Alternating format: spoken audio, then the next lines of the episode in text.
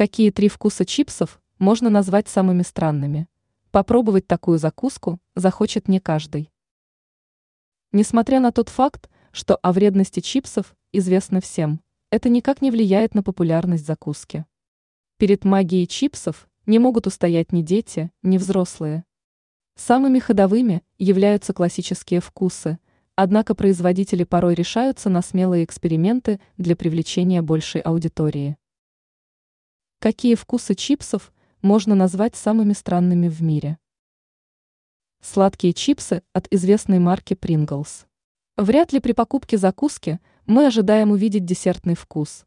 Однако около 10 лет назад известный бренд решил удивить покупателей сладкими чипсами. Доминирующим был вкус корицы. Присутствовал в составе и сахар. Вафли с курицей от Лей-С.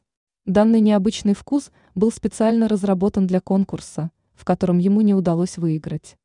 Однако позиция одно время была достаточно востребованной, поэтому производитель ее все-таки выпускал. Курица по-сычуански от P-Sport to Flavor. Производитель решил переосмыслить популярное блюдо из разных точек земного шара и подать их в виде чипсов.